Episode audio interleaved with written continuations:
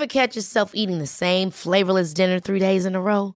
Dreaming of something better? Well, HelloFresh is your guilt-free dream come true, baby. It's me, Kiki Palmer. Let's wake up those taste buds with hot, juicy pecan-crusted chicken or garlic butter shrimp scampi. Mm. Hello Fresh. Stop dreaming of all the delicious possibilities and dig in at HelloFresh.com.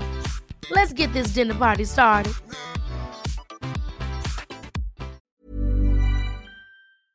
Se van acercando las vacaciones y si tienes un bebé en casa, seguro que te preocupa cómo organizar sus comidas durante los viajes, los días de playa o las salidas a la montaña. Una opción cómoda y muy socorrida son los potitos de Nutriben, porque saben cuánto te preocupa dar a tu bebé tarritos nutritivos y con todas las garantías. Los potitos se preparan aquí en España con los mejores ingredientes, como frutas, verduras, carnes o pescados, y solo emplean aceite de oliva virgen extra. Esos ingredientes tal cual se trituran, cocinan y se envasan al vacío para su correcta conservación. Y ya sabes que igual de importantes son los ingredientes que lleva un alimento como los que no lleva. Los potitos de Nutriben son tarritos que no contienen sal, azúcares añadidos, almidón, colorantes, conservantes, gluten o aceite de palma. Recuerda que los únicos potitos son de Nutriben. Gracias a Nutriben y a su marca Potitos por apoyar los buenos contenidos en este podcast.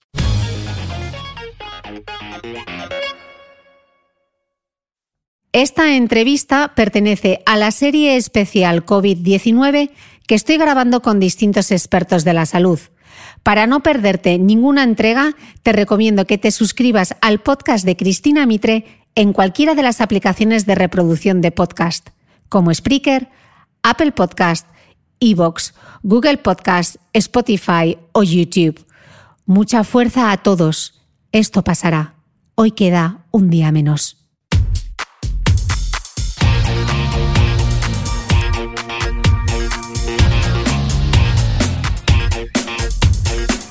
Hola, soy Cristina Mitre, periodista y autora del blog de Beauty Mail. Bienvenidos a mi podcast, donde todas las semanas charlaré con los mejores expertos de la cosmética, la nutrición, el fitness y el bienestar, para que te sientas bien y te veas mejor.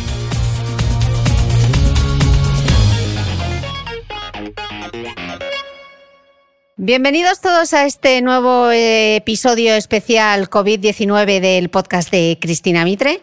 Tenía que grabar este podcast porque lo habéis pedido tanto por mensaje directo. Pero Cris, pero Cris, ¿cuándo vuelve a Maya? ¿Cuándo vuelve a Maya Escunce? A Maya Escunce, bienvenida, por fin.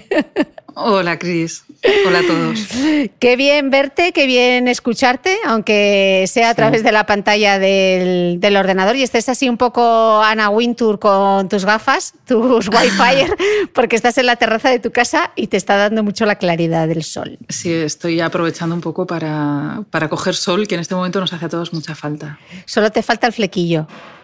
Sí, y estar bien peinada, que nunca ha sido una de mis virtudes. Al contrario que tú.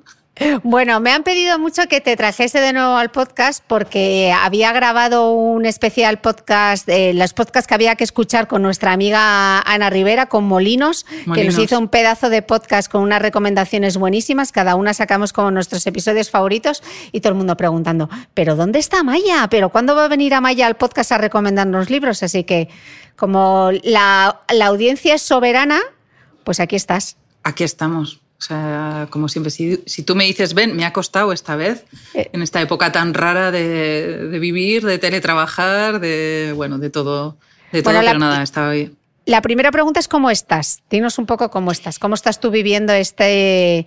Estamos a 18 este de abril, este momento cuarentena, este tiempo incierto. No sé ni ya ni cómo definirlo. Yo ahora estoy mejor, pero voy a ser sincera, no, no, lo, he pasado nada bien emocionalmente, la verdad.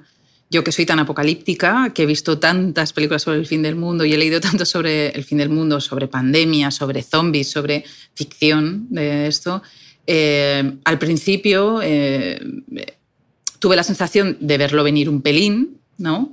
Entonces incluso hicimos compra, que una persona que tiene una mochila del fin del mundo bajo de la cama pues, pues cuando ya venían las noticias de China y tal, pues estábamos un poco en eso nosotros aquí.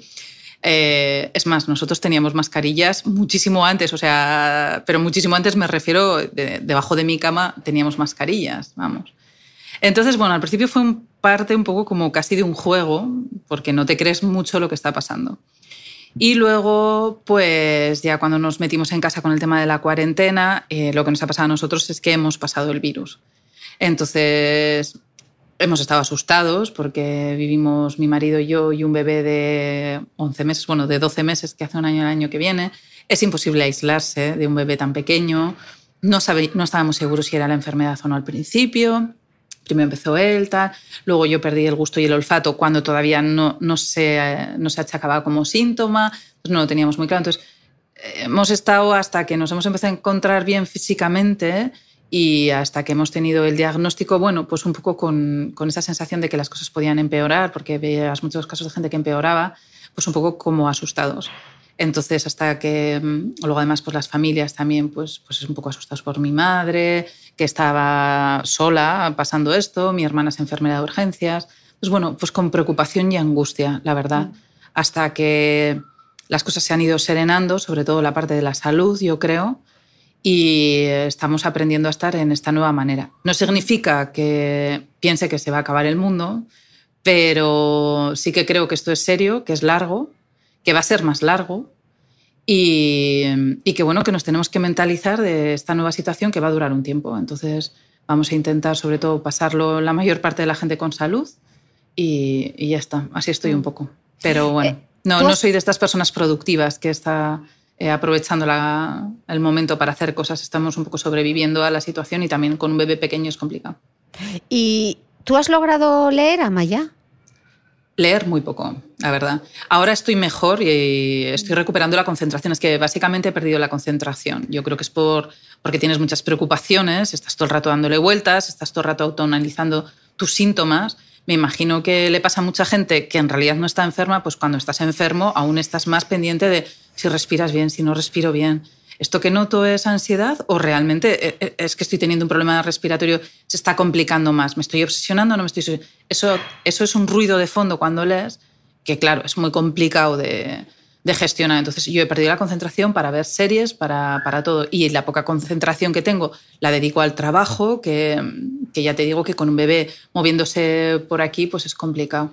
Y aún y todo, o sea, yo tengo clarísimo que estoy en una situación privilegiada, porque tengo una casa grande, tengo espacio exterior, eh, hemos pasado una versión leve al final de la enfermedad, o sea que, pero bueno, hasta que empiezas a sentirte un poco más seguro, bueno, pues eso. Entonces no, no he leído mucho, la verdad. Ahora sí estoy leyendo un poco más.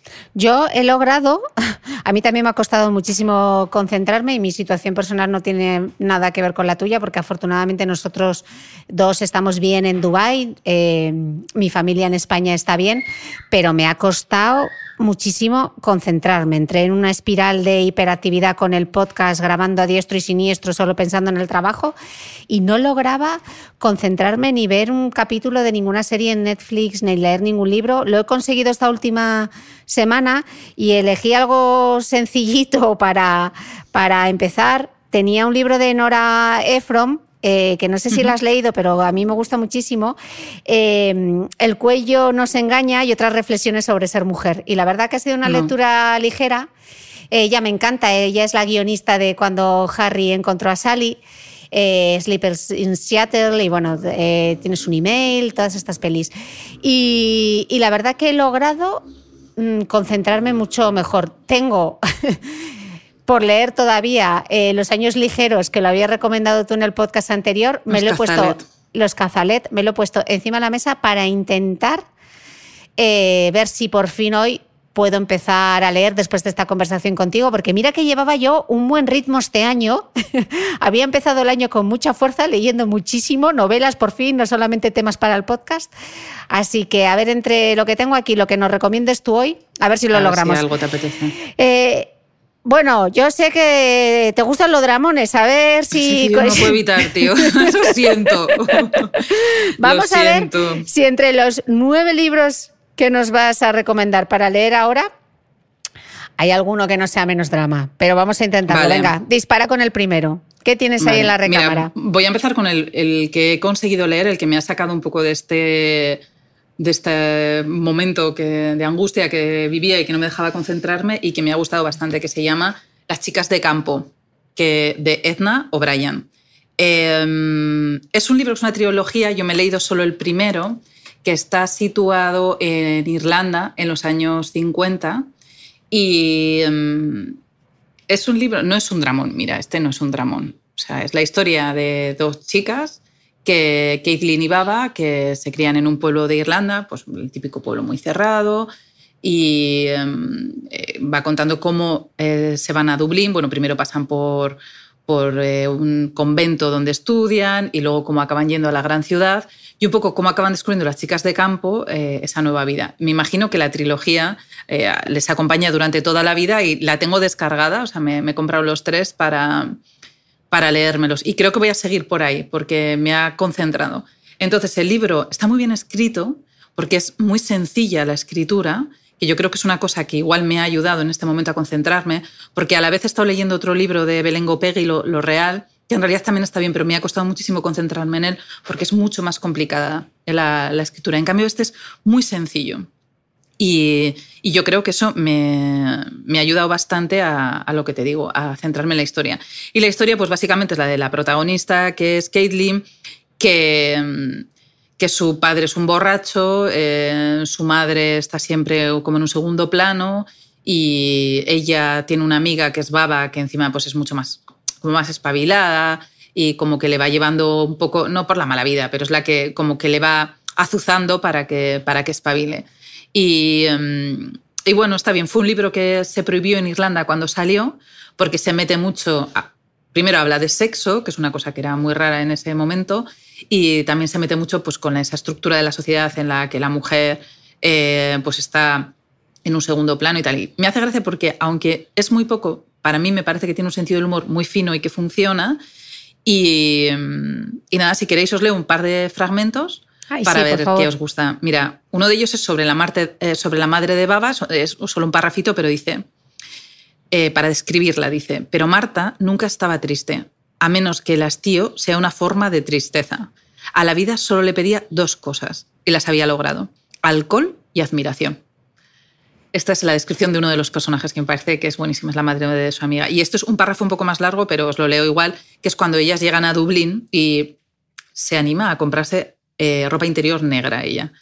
La protagonista dice, ¿quiere probarse el sostén, señora Brady? me preguntó la dependienta. Una voz nítida, como de primera comunión, y unas manos pálidas y puras sostenían entre sus dedos, como si fuera un rosario, la pecaminosa prenda negra y liviana.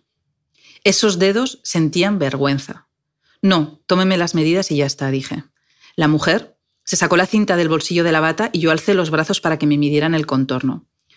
Lo de la ropa interior negra fue idea de Baba. Decía que así había que lavarla aún menos y que venía muy bien en caso de accidente o si algún hombre trataba de desnudarnos en la parte de atrás de algún coche. Baba contemplaba todas las opciones. Las medias que compré también eran negras. Había leído por ahí que eran propias de intelectuales y yo había escrito un par de poemas desde que estaba en Dublín. Se los había leído a Baba y ella me dijo que no eran nada comparados con los de las tarjetas de pésame. Ese es el fragmento tiene una mezcla, ¿sabes? Como de una especie como de ingenuidad y de nostalgia, esa parte de picardía, y la verdad es que me ha, me ha, gustado muchísimo.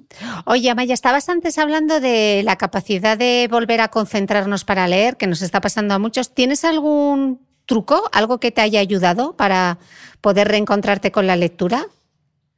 En realidad, yo creo que ha sido el propio libro, porque el que te decía de Belén Gopegui me ha gustado mucho y en realidad me he dado cuenta al, al hacer este, la preparación para el podcast que en el de Belén Gopegui tengo un montón de cosas resaltadas. Leo en el ebook y voy resaltando. Y en cambio en el de, en el de Las chicas de campo tengo muchas menos. Pero la facilidad del lenguaje hace que me entre más fácil en el cerebro. ¿Sabes? Que no, no, tenga otro ruido y no me haga pensar en, otras cosas. También, eh, y eso eh, con alguno de los otros libros que he leído en este momento, si algo es muy, muy, muy intenso, o sea, la historia que está contando para mí, ¿eh? pero eso es mi caso, es muy dramática, también me funciona porque me hace meterme mucho en su historia y también me hace un poco relativizar que, bueno, en realidad estamos en un sitio, estamos bien en realidad, ¿no? De momento estamos bien. Así que eso, pero no, no tengo mucho más, me funciona mejor también papel ¿eh? que el ebook. Lo que pasa que en la situación en la que estoy, como a veces leo durmiendo a mi hija, eh, me es más fácil el ebook, pero me concentro más en papel. Me pasa igual. Me concentro mucho más cogiendo un libro que leyendo la tablet. No sé, es También porque ¿eh? sabes dónde vas. No sé si habrá algún tipo de conexión neurológica o el hecho de estar tocando, eh, tocando el papel. No sé, esto, mira, esto es interesante para preguntarle a algún neurocientífico. Igual también porque nosotros estamos educados en eso, ¿no? Ya, también. Es que realmente hemos leído muchísimo más tiempo en papel y. O sea, a mí simplemente coger un libro de papel, sé por dónde voy, veo la portada, es como que me meto mucho más fácil físicamente ya, simplemente al coger el libro que en el ebook. Y soy una gran lectora de ebook, ¿eh? o sea que me mm. parece que hay un momento para, todo, pero la concentración me resulta más sencilla en papel. Mm. Vale, en el número dos, segunda recomendación. En el número dos. Voy a ir de menos drama a más drama, ¿vale? Para que no me regañes mucho. Y Increciendo, venga, sorpréndeme. Mira, es un libro que me ha encantado, que yo creo que se lo vi también a alguna de estas chicas que te haya recomendado, que es Lola Lo en las nubes, desde aquí le mandamos, seguro que nos está escuchando, de camino al hospital, porque sé que se reserva este, este podcast para escucharlo. Le mandamos un abrazo enorme desde Madrid, desde Dubái. Pues yo creo que fue a través de ella. Eh, se llama El Amigo. Em, lo he recomendado también en el club de lectura de LEL, este libro, porque a pesar de que es un libro que ahora te cuento la historia, es triste el, el inicio, me parece un libro súper sanador.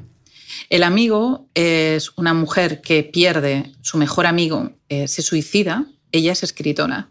es, ficción la historia, ¿eh? no, es real. Eh, se suicida. Entonces, ella se hace cargo de su perro, que me parece que es un gran danés, un perro muy grande. Creo que es un gran danés, y ahora no me acuerdo exactamente de la raza, pero se queda con el perro de él en su apartamento de Nueva York, a pesar de que cree que la pueden echar porque está prohibido tener perros, pero eh, se hace cargo de él porque el, amigo que tiene varias esposas, la segunda, la tercera esposa no se quiere hacer cargo y tal. Bueno, el caso es que se queda con él. Y es cómo se van haciendo compañía en ese duelo y cómo ella incluso se la juega para que la echen del piso por la compañía del animal. Entonces, es un libro muy sanador porque su proceso de, duelo es un, un libro muy bonito para la gente que le gusta escribir, porque ella habla mucho del proceso de escritura, de si merece la pena escribir o no, de si aumenta la empatía o no aumenta la empatía. Por ejemplo, dice una de las citas, si leer aumenta realmente la empatía, como se nos dice constantemente que hace, parece que la escritura la disminuye un poco. Por el hecho, habla un poco pues eso, del narcisismo que supone ponerte a escribir, ¿no? de, alguna manera.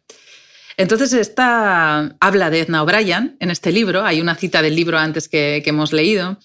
Yo qué sé, es, es, un libro muy especial como, es casi como un diario, mitad novela, mitad diario, y el libro acaba un poco en el verano, que ya sé, el perro es muy mayor en realidad y tiene artrosis, y acaban en la playa, y, y un poco pues es su, ella aprende a vivir al día y a disfrutar de estar con el perro y, poco más. Entonces, pero, o sea, poco más y que es mucho en realidad, ¿no? Esa especie como de centrarse en lo que le está pasando en el momento. Me es realmente muy bonito. Me gusta esa, esa lección de vivir al día. Sí, porque es lo que hay que hacer, hacer, ahora, es lo más apropiado, vivir al día. Yo creo que, que por eso, eso es exactamente lo que, lo que me gustó. Si quieres te leo un fragmento que me gustó mucho, que es que me, me gusta escucharte, escucharte leer. En los humanos, la composición química de las lágrimas de emoción es diferente de la de las lágrimas que se forman para limpiar o lubricar el ojo. Por ejemplo, por contacto con un agente irritante. Se sabe que soltar esas sustancias puede ser beneficioso para quien llora, lo cual ayuda a explicar por qué tan a menudo la gente cree encontrarse mejor tras un buen llanto, y también quizá la razón de la popularidad imperecedera de los dramones. No sé. Mira, sigue. Se decía que Lawrence Oliver estaba frustrado porque, a diferencia de muchos otros actores, no podía producir lágrimas a voluntad. Sería interesante conocer la composición química de las lágrimas producidas por un actor y a cuál de los dos tipos pertenecen. Entonces es así el libro. Son como cosas sueltas, cosas que va pensando y la historia de ella con el perro, que es preciosa porque además los animales en este momento, que por ejemplo nosotros que tenemos dos gatos, estás aquí con ellos viviendo todo el día, o sea, la compañía que te hacen, pues eso, es muy, muy importante. Yo y en el libro es una maravilla. He hecho de mucho menos a Pixie, pero la verdad que en estos días me he acordado un montón de ella. Ya me imagino. Sí, me hemos echado mucho de menos los dos, porque te hace muchísima compañía. bueno. Pues eso, mira, dice, termino la última cita de este y seguimos con el siguiente. Dice, su es, no, ella habla de otro escritor, dice, su escritura era buena por tres razones principalmente. Carecía de sentimentalidad, carecía de autocompasión y tenía sentido del humor. Son tres cosas que me gustan, a pesar de todo lo que me gusta el drama a mí no me gusta nada la sentimentalidad. O sea, me gusta la sensibilidad, pero no la sensiblería. Carecía de autocompasión y tenía sentido del humor. Que en esta época la verdad es que a mí me está faltando, pero bueno, volverá, me imagino. en algún momento volverá. Me gusta esta última, me gusta esta última, esta recomendación me gusta mucho. Vale, ¿ves? Vamos a... Vamos, eh, además es un libro finito, ¿sabes? Que igual en estas épocas apetece menos meterte ahí muchos que de 400 páginas como es el siguiente. Me, lo dice justo ahora cuando tengo el de los años ligero, que son 560 y tantas. Mira, pero ese, ese libro es como ver un cuadro, el de los Cazalet. De verdad, no es nada... O sea, es como ir viendo los personajes...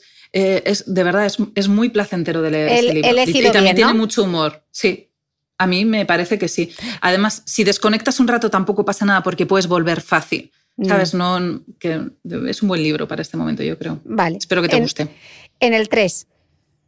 En el 3, eh, Sus hijos después de ellos, se titula. Es un premio Goncourt y este yo creo que lo recomendó em, eh, la de Rialto. Belén Rubiano. Belén Rubiano, eso es. Que yo creo que, tú te lo leíste y que también te había gustado mucho, ¿no? Me encantó. Y aparte, eh, para este podcast, la primera semana hablé con Belén, que es encantadora, y montamos un podcast con distintos autores eh, leyendo fragmentos de algún libro que le reconfortaba en ese momento. Y, Belén leyó pues y la verdad es que en cualquier momento leer Rialto 11 es... Sí es una gran lectura. Pena que me lo deje en Gijón, pero bueno. Pues yo. Cuando me eh, reencuentre. Yo, le, yo creo que este lo recomendó ella diciendo que era uno de los mejores libros que había leído el año pasado. Y se titula eso, eh, Sus hijos después de ellos. Y creo que fue el premio Goncourt de hace dos años. La verdad es que los premios Goncourt me suelen gustar. Mm. Me parece que aciertan bastante o por lo menos tienen un gusto parecido los que, los que lo otorgan. Te leo, bueno, te cuento un poco de qué va y luego te leo el fragmento. O sea, realmente la historia va de un montón de chavales que están en la adolescencia y que de alguna manera están eh, condicionados por lo que han sido sus padres. Entonces, son diferentes personas de diferentes familias y de diferentes estratos sociales, desde el hijo de un inmigrante hasta la hija de un político, hasta alguien de clase media baja, y vas viendo cómo evolucionan a lo largo de la historia. Y cada uno de ellos cuenta un fragmento. Entonces, de manera que vas viendo un cambio de punto de vista. Algunos vuelven y otros no, pero te permite ver, eh, pues, eh, desde los hijos, cómo ven a sus padres y también cómo ven al resto de personajes. Y hay una historia de fondo que es un poco sobre las relaciones entre ellos, ¿no? cómo se relacionan entre los diferentes chavales de diferentes estratos y, va sobre eso. Entonces, está bastante, o sea, me gusta mucho cómo está escrito, es largo, no sé en papel, pero yo lo tengo aquí en el ebook y estoy viendo ahora 686 páginas, o sea que es, un libro largo, pero se lee muy fácil también, porque, bueno, básicamente porque engancha, o sea, porque te presenta muy bien a los personajes, son personajes muy distintos y es fácil verse identificado con algunas de, las partes de, de, todas las historias y meterte en otras historias que para nada. Por ejemplo, yo que sé, los hijos del inmigrante, la situación que tienen, en Francia está ubicado y, bueno, e, es curioso, muy curioso. Entonces, si quieres, te leo un trozo. Venga. Vamos allá. Otros llegaban hasta el BAC que debe ser como una especie de selectividad, yo creo, por lo visto, el 80% de cada promoción y acababan en filosofía, sociología, psicología o gestión ambiental. Después de una criba brutal en el primer semestre, podían aspirar a titulaciones de segunda que les garantizaban largas búsquedas de empleo, unas oposiciones aprobadas por desesperación y cargos variopintos y frustrantes como profe de clases de integración o responsable de comunicación en la administración territorial engrosarían entonces esa categoría amargada que constituyen los trabajadores hiperformados y subempleados que se enteran de todo pero no pueden hacer nada. Después de la frustración y el cabreo, acabarían renunciando a sus ambiciones y se buscarían algo que llenara ese vacío, como coleccionar vinos o convertirse en una religión oriental. Es un libro muy, muy crítico con, cómo está montada la sociedad, como, pues eso, por ejemplo, esta parte habla mucho de la parte de estudiar, ¿no? de y porque claro, todos ellos están en la adolescencia, del esfuerzo, el que hace esfuerzo, el que no hace esfuerzo, de para qué sirve ese esfuerzo, de si se puede salir realmente de una situación de marginalidad a través del estudio o no, o de si vas a acabar replicando el camino que han hecho tus padres, que es un poco el que va la historia. Entonces, bueno, es curioso, es un libro muy social y está muy bien escrito para mi gusto, la verdad. Apuntado también. Vamos bien. No vamos por dramas, ¿no? No lo veo muy dramón, fíjate. Claro, es que cambio la estrategia. Antes empezaba con dramones y tú ya te ponías fatal. en cambio, ahora he empezado con los optimistas y dejo los dramones para el final. Que no sé, ya poco me quedan.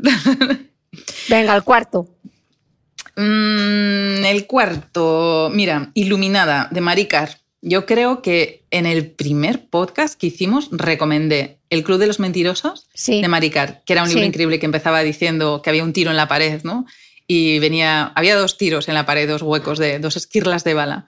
Y venía un señor a hacer la reforma y le decía a la hija, a la madre, esa bala es de cuando te intentó matar mamá, papá. Y le decía, no, esa es de cuando me intentó matar tu abuelo o algo así, ¿no? Era. Entonces, Yo me lo leí.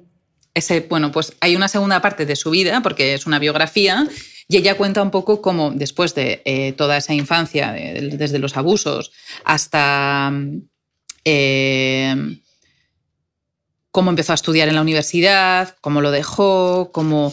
Eh, es un libro un poco, yo creo que en realidad se lo dedica a, su hijo para explicarle por qué ella acaba en el alcoholismo, repitiendo un poco el patrón de, de la madre. Entonces, em, bueno, a mí lo que me gusta es aparte de que es la historia real y me parece que eh, alguien que es capaz de contarte así ese tipo de historia, su historia, eh, contarla con ese humor, pues ya me merece la pena leérmelo.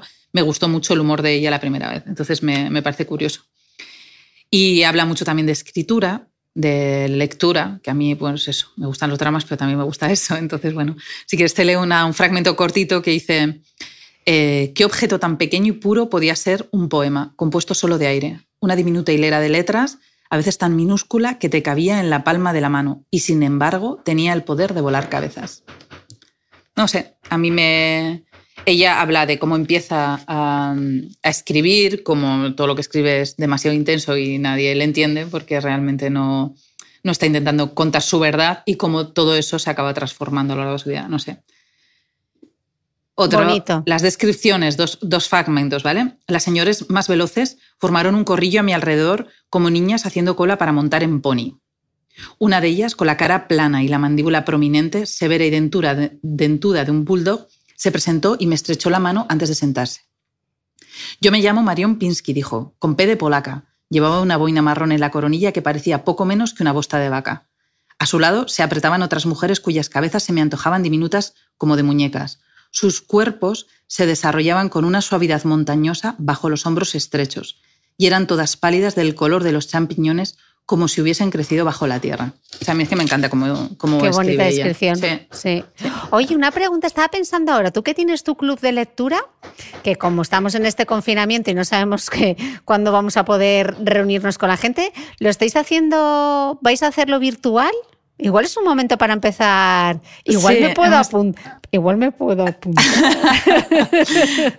se, lo diré. Hemos tenido alguna reunión, pero en realidad todo el mundo le está pasando porque el club de lectura es el libro de Lo Real de Belén Gopegui y a todo el mundo le está costando un poco. Entonces, hemos quedado, hemos hablado incluso ayer, que yo no pude porque la niña eh, manda los horarios de la niña, quedaron para leer un cuento en, por Zoom, ¿no? Y, tendremos el club de lectura virtual, pero a todo el mundo le está costando también concentrarse. Yo creo que hay mucha gente que en realidad, hay gente que está bien, es verdad, hay gente que está muy productiva y, y qué suerte que tienen, pero hay otras muchas personas que nos está costando. Mm. Así que no sé. Pero bueno, igual, igual, esta es mi oportunidad. Igual esta es mi oportunidad, ese club tan restringido.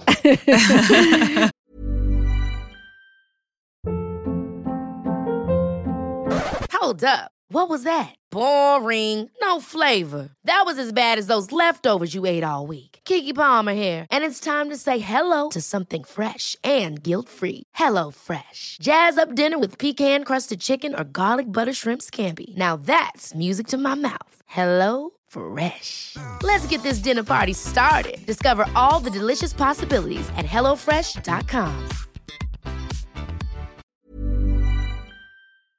¿Sabías que los bebés son capaces de autorregularse y comer lo que necesitan? Hasta el primer año, la leche ha de ser su alimento principal, bien sea lactancia materna o artificial, y poco a poco podrán ir probando diferentes texturas y alimentos. Ahora, con buena temperatura, a todos nos gusta salir más de casa, y en verano pasamos mucho tiempo fuera, en la playa, la montaña o recorriendo el mundo.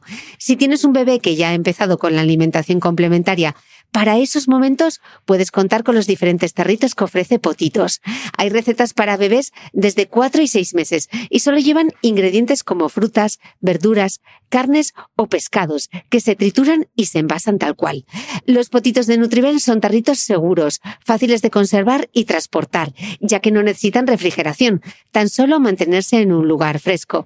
Se calientan en microondas o al baño María, sin conservantes ni azúcares añadidos. Gracias a Nutriben y a su marca Potitos por ser nuestro mecenas del mes.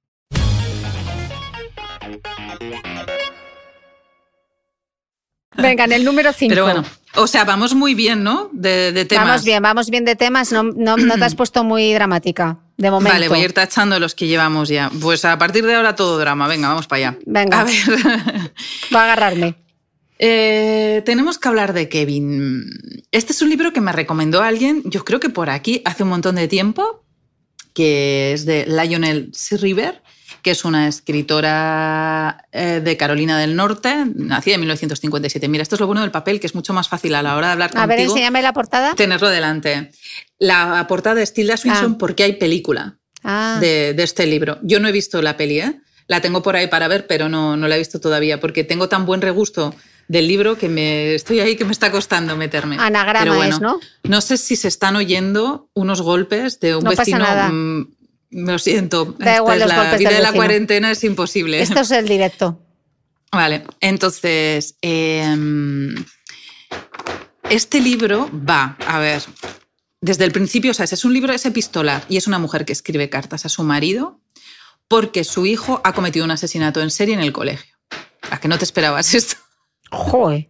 Tendríais que ver la cara que está poniendo la Mitre en este momento. y aún y todo es un libro genial.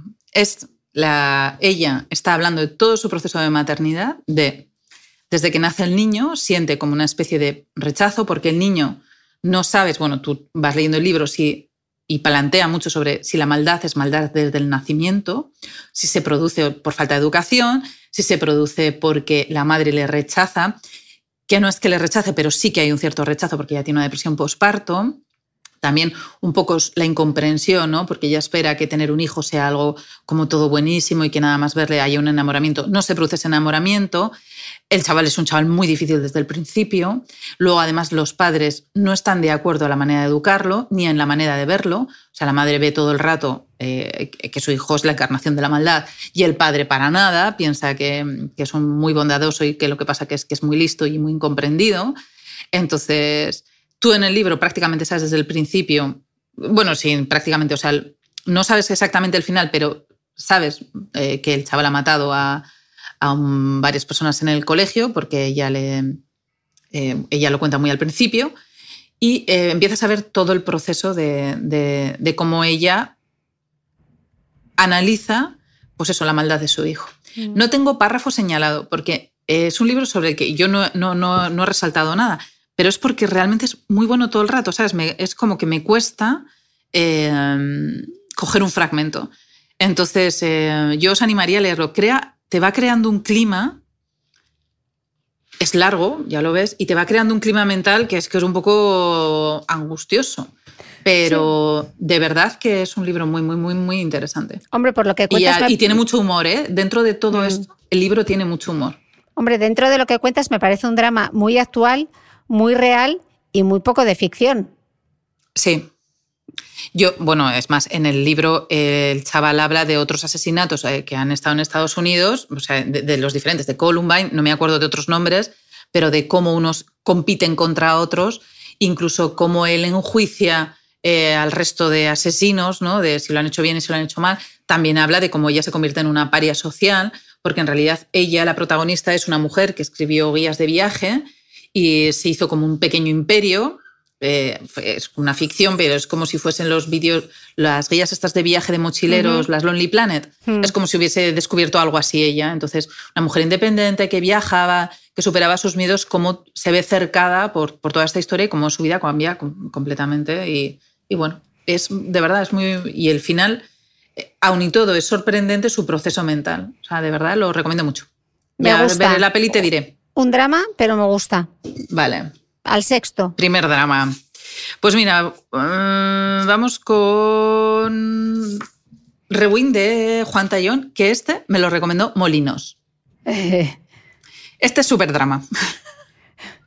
es una historia de. Molinos, la, cu- la culpa es tuya. Sí. Eh, este es un, eh, Rewind un libro de ficción. Sí. En el que en un momento dado de la vida de este, del protagonista pasa un evento muy, muy terrible.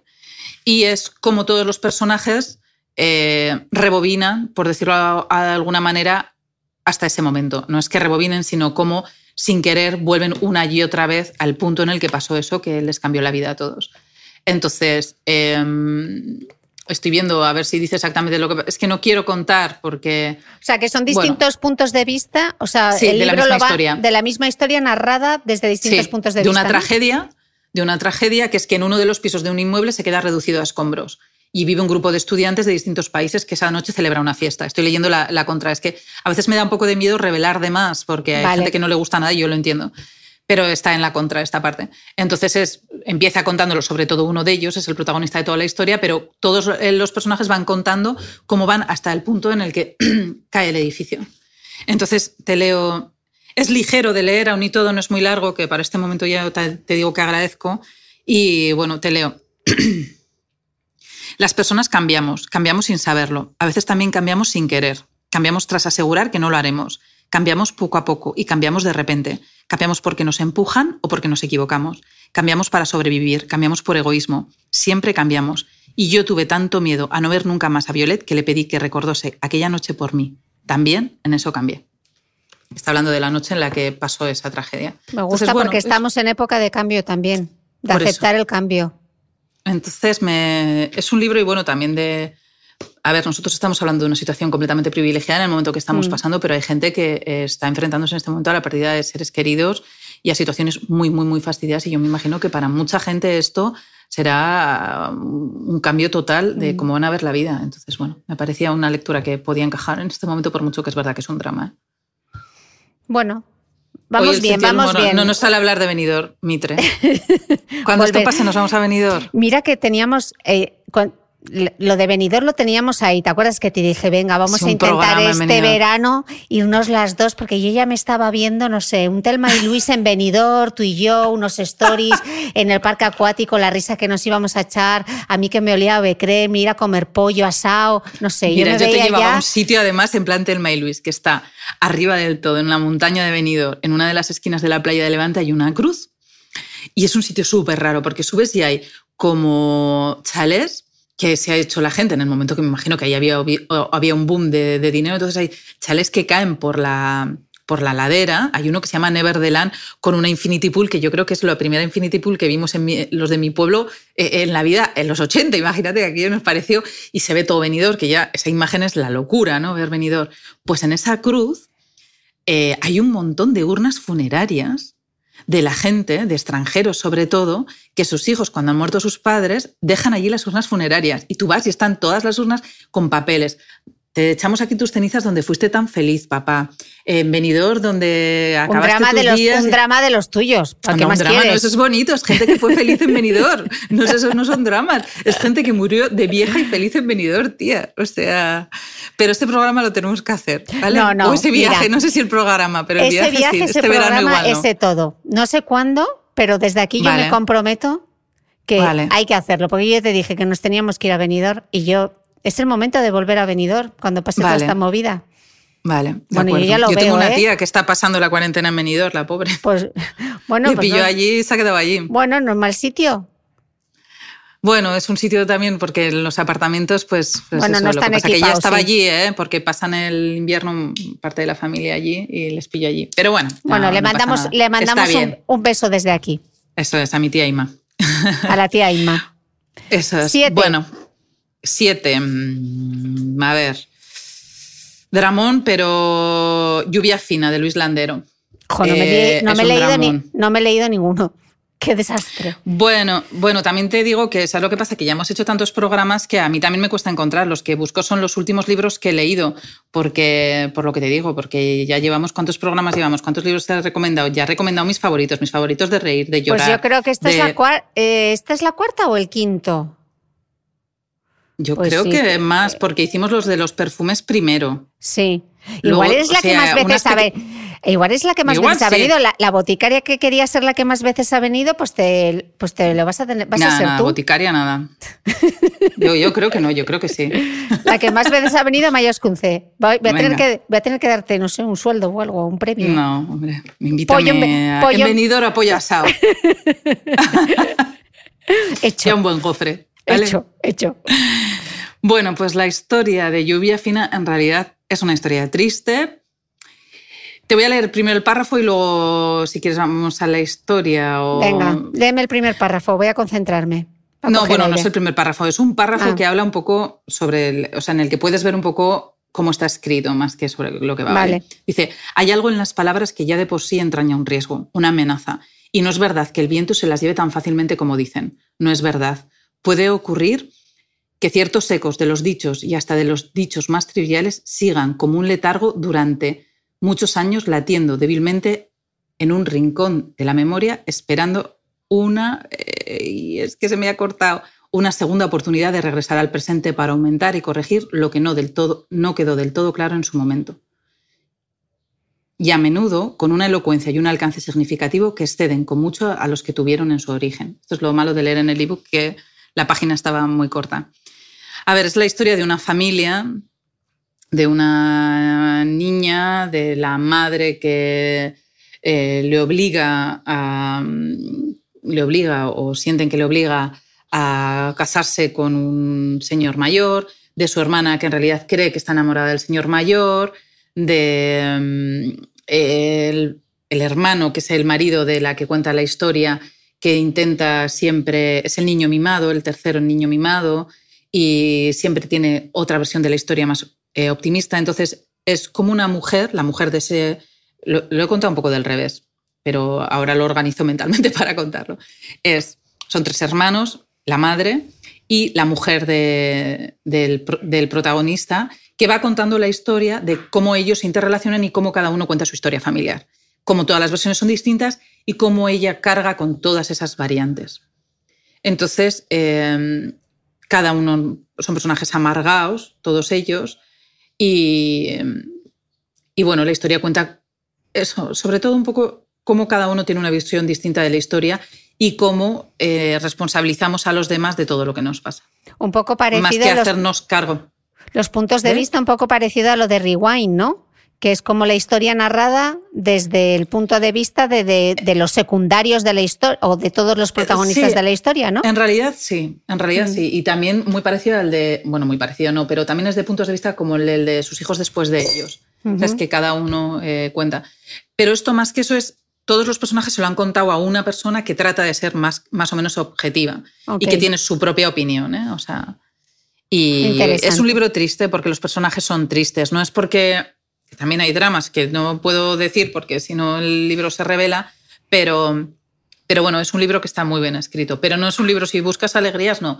Si lo que apetece es eh, pensar más en eso, en que como cada uno nos mentimos y responsabilizamos a los demás de lo que nos pasa, porque yo creo que en realidad el libro va mucho de eso, en vez de asumir cada uno que es responsable de que su vida igual sea una mierda o de que esté frustrado. Y también eh, el, el protagonista, bueno, el marido de la protagonista en realidad es esto de que todo va bien, todo está bien y en realidad no, todo no está bien y no todo está bien. Y esa especie como de eh, supuesta ingenuidad también es mentira y hace daño a todo el resto de personajes.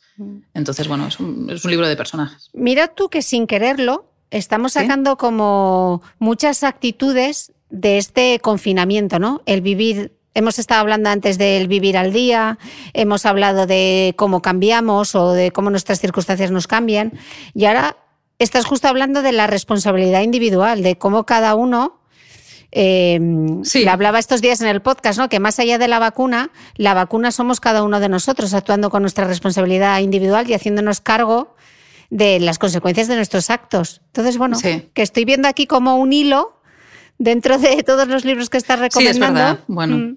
Yo creo que también nos pasa que mentalmente eh, cuando estás viviendo una cosa así es, es una cosa muy buena que tienen los libros, ¿sabes? Que tú te los pegas a los que a lo que te está pasando, ¿no? Un poco como eh, no sé si es un libro o es una película, lo de todas las canciones hablan de mí.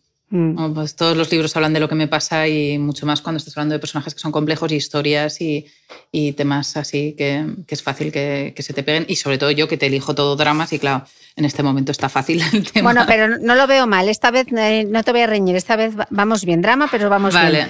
nos quedan En el dos libros. Hmm. Nos queda. mm, vale. Némesis de Philip Roth. Este es un libro sobre una pandemia. Es como sobre una epidemia de polio en Nueva York. Entonces, me pareció un buen libro para leer ahora. Es. Tiene otro enfoque, porque claro, no es la, la misma enfermedad. Y, em, pero tenían muchos problemas similares y es que no había vacuna, no sabían cómo se contagiaba, ¿vale? Atacaba a los niños, en vez de. Atacaba a los adultos, pero atacaba mucho más a los niños porque además les impedía el crecimiento. Entonces, yo creo que es que las consecuencias en los niños eran superiores, al contrario que, que esta, y eh, provocaba eh, en la sociedad un montón de reacciones distintas que están pasando ahora. Este sí que me ha parecido que estaba un poco ad hoc con lo que pasaba, desde el miedo, eh, la responsabilidad, culpabilizan, por ejemplo, en un momento dado a unos italianos que fueron al barrio de que eran los que lo trajeron, que me parecía curioso.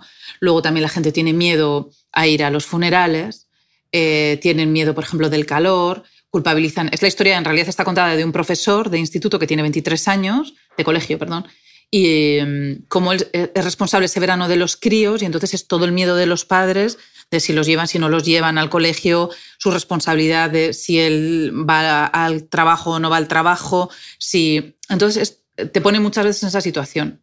Es una historia triste y ya os digo que tú vas viendo desde el principio que no, no tiene un buen final porque, bueno, porque no va de...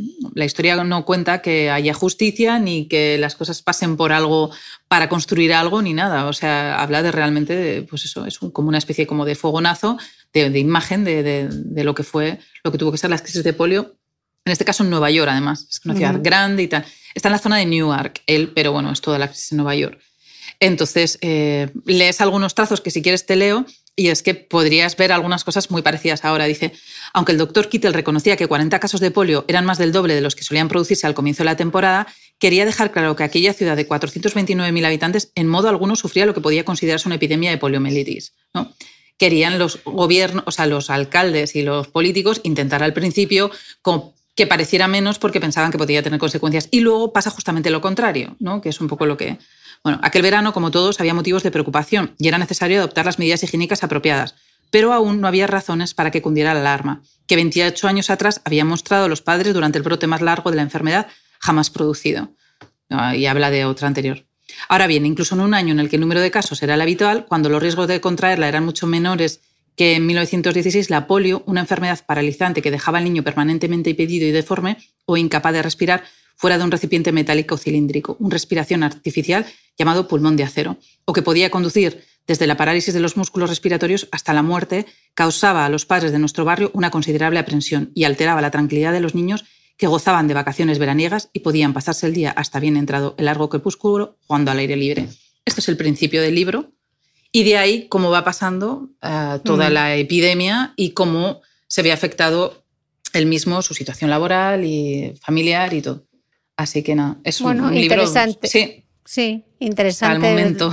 Para el momento, para ver otra perspectiva. Mira, algo bueno, si hay algo bueno de, de todo esto que es terrorífico y terrible, es que al menos parece que a los niños eh, no afecta tanto como a los adultos, porque entonces Sí. yo creo que ya hubiese sido. O sea, es que Bueno, no me yo lo creo que el miedo imaginar. crece ahí, ¿no? O sea, sobre Sí. Mm. todo que el miedo es, es muy bestia. También te digo que yo la situación de los ancianos, o sea, a mí Ah, bueno, yo, una de las cosas que peor, de verdad, ¿eh? yo Mm. me, me, ha- me afecta muchísimo, o sea, me, me provoca una tristeza increíble porque además es el que estén solos O sea, todo es como, no sé, yo creo que, no sé, entiendo que no, no- no hay una manera en este momento, pero deberíamos ser capaces de encontrar una manera de que eso no esté pasando así y, por, por supuesto, controlarlo ya porque está siendo terrible en España y, bueno, y en muchos países. No sé. Bueno, para terminar, vamos con un dramón que si no os he hecho llorar ya, este ya os va a hacer llorar del todo. que se llama La nieta del señor Lin. Eh, es un libro muy especial que me recomendó alguien por Instagram, yo creo que también a raíz de los podcasts, diciendo que creía que con las cosas que recomendaba me iba a gustar este drama y tiene razón. Ay, mira cómo me gusta. O sea, que los propios escuchantes del podcast te recomiendan a ti Sí, sí, sí, libros. sí, sí, sí, Qué ya me maravilla. encanta, sí. me encanta. Ya me ha pasado varias veces.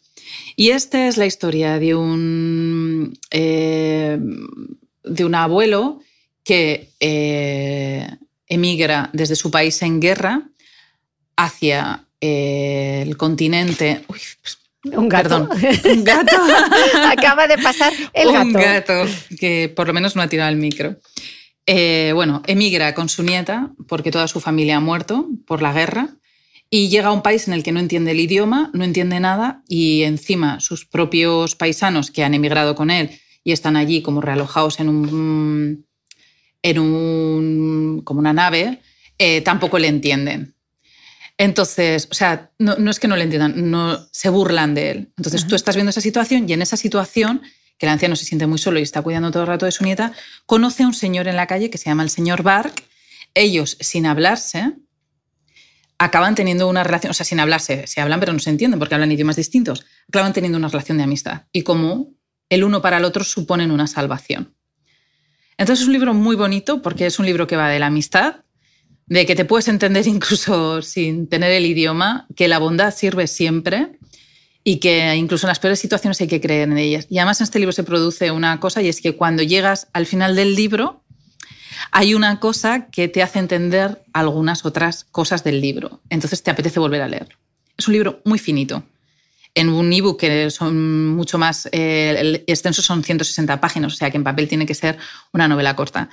Entonces, bueno, eh, te leo un fragmento, está muy fácil escrito, además muy sencillo escrito, y, y bueno, te leo cómo se encuentran el segundo día ellos, ¿no? El primer día se saludan y cómo el segundo día se encuentran los dos ancianos. Dice, el anciano sonríe, no esperaba volver a verlo, se alegra. Es como encontrar un letrero en un camino cuando uno se ha perdido en el bosque y lleva días dando vueltas sin reconocer nada. Se aparta un poco para darle a entender que puede sentarse y el hombre lo hace, se sienta. A continuación, se mete la mano en el bolsillo, saca un paquete de cigarrillos y se lo ofrece al señor Lin. No, tiene usted razón. Y se lleva un cigarrillo a los labios que son gruesos y parecen cansados. El señor Lin se dice que tener los labios cansados no significa nada, pero es así. Los labios del hombre parecen cansados y tristes, con una tristeza insoluble y pegajosa. Ya te dejo ahí. Oye, pues me han- te diré que me ha encantado para cerrar y me ha encantado el mensaje final, que nos quedemos con esta idea de que la salvación de uno mismo es la salvación del otro. Sí. Eh, y que decía- siempre hay que creer en los señores Bark. Y en la Esto bondad. es una, la señor Mm. Bark eh, están en muchos sitios y, y de verdad que creo que, que en momentos así nos viene bien saber que están. Pues sí. Oye, bueno, mm, no sé si me has hecho, no me has hecho llorar, no, no me has hecho llorar, me Porque hecho- no te los has leído. Me has hecho reflexionar. No, es que hemos hablado de cosas muy. eh, hemos hablado de grandes. de vivir al día a día, de la responsabilidad individual, de cómo cambiaremos, de la bondad, de la salvación. Nos que los buenos libros Sí, sí. es lo que tienen, Chris, yo creo, ¿no? Y hasta hemos hablado hasta de venidor. ¿Qué más podemos pedir en un podcast? Ay, qué a gusto tú y yo ahora en venidor con los pies allí. No, Comiéndonos un pollo. No- o sin pollo, tía. Solo flotar. Yo, mira, eso sí que, que es una tontería, ya ves tú con la de cosas que pasan, ¿no? Pero ¿Qué es lo que más te apetece? Yo ¿Qué? meterme a nadar. Nadar, ni siquiera nadar, flotar. Meterme en agua así grande, en una piscina o en el mar. Yo con una piscina me conformo porque yo es que soy hasta piscinera. El mar ya sería la leche. Pero meterme y flotar sola un rato con música, que yo tengo un MP3 acuático, meterme ahí, o sea, quedarme ahí flotando. Eso Bueno, me, te me chiflaría. Te puedes hacer la película, yo como fui tele- teleidiota, la peli de un 2, 3 Splash, que ella se metía en la bañera de casa con sal. Te puedes hacer Lo voy así a una hacer, cosa, mira, ayer un- con, unas sal, con unas sales en la bañera, no sé, igual. Lo voy a hacer porque ayer, bueno, ayer o antes de ayer, no sé qué, publiqué un diario de cuarentena que tenemos en el EL en Instagram y decía esto mismo, que lo que he hecho de menos es nadar. Y una me decía que me diera un baño y digo, también es verdad, no lo he hecho. Y lo hice un día con la niña por divertir a la niña, en realidad, porque aquí hay que, hacer, hay que inventarse mucho plan para entretener a un bebé tan pequeño. Pero yo sola, meterme y flotar, no lo voy a intentar. Pero mi bañera no es tan grande, tía. O sea, yo es que Bueno, mido igual, te pones- 73. Te pones así, aunque sea un poquito encogidita, y, Algo y así. te, y te proyectas. Algo así, sí. Lo, lo voy a hacer, de verdad que lo voy a hacer este fin de semana y a ver si así Bueno, pues a ver por lo si menos la- tengo esa sensación. En la próxima nos lo, nos lo cuentas. Millones de gracias, Amaya, por darme A ti, Cris, un este, gusto, como este ratito. Eh, grandes lecturas, grandes dramones, pero ¿qué sería un podcast contigo sin drama? Nada, una mierda. Pa' chistes a otro lado, eso está clarísimo. ¿Quién diría que yo lo que he escrito han sido dos libros de humor, eh? De o sea, es que humor. es increíble, o sea... Estas cosas, las cosas de la vida. Son las cosas de la vida, son las cosas del querer. Pues sí. Bueno, amiga, millones de gracias por dedicarnos tu tiempo Bueno, y, espero verte pronto, de verdad. Bueno, chicas, pues nada, muchísimas gracias y siempre que quieras, eh, nos vemos. Eso no me lo digas mucho, que te vuelvo a llamar, ¿eh? Que mira que, te- nada. que te- que tenemos un verano muy largo por Solo me delante. tienes que dejar leer, dame tiempo para leer, que voy lenta, que si no, no me da tiempo a tener cosas nuevas. Te doy margen. Muchísimas gracias, Amaya, y muchísimas gracias a todos vosotros. Seguimos. Un beso. Para no perderte ninguna entrevista de esta serie especial COVID-19, te recomiendo que te suscribas al podcast de Cristina Mitre en cualquiera de las aplicaciones de reproducción de podcast, como Spreaker, Apple Podcast, Evox, Google Podcast, Spotify o YouTube.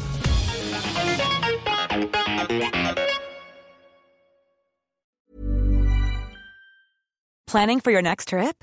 Elevate your travel style with Quince. Quince has all the jet setting essentials you'll want for your next getaway, like European linen, premium luggage options, buttery soft Italian leather bags, and so much more. And is all priced at 50 to 80% less than similar brands.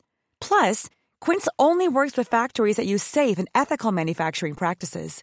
Pack your bags with high-quality essentials you'll be wearing for vacations to come with Quince. Go to quince.com slash pack for free shipping and 365-day returns.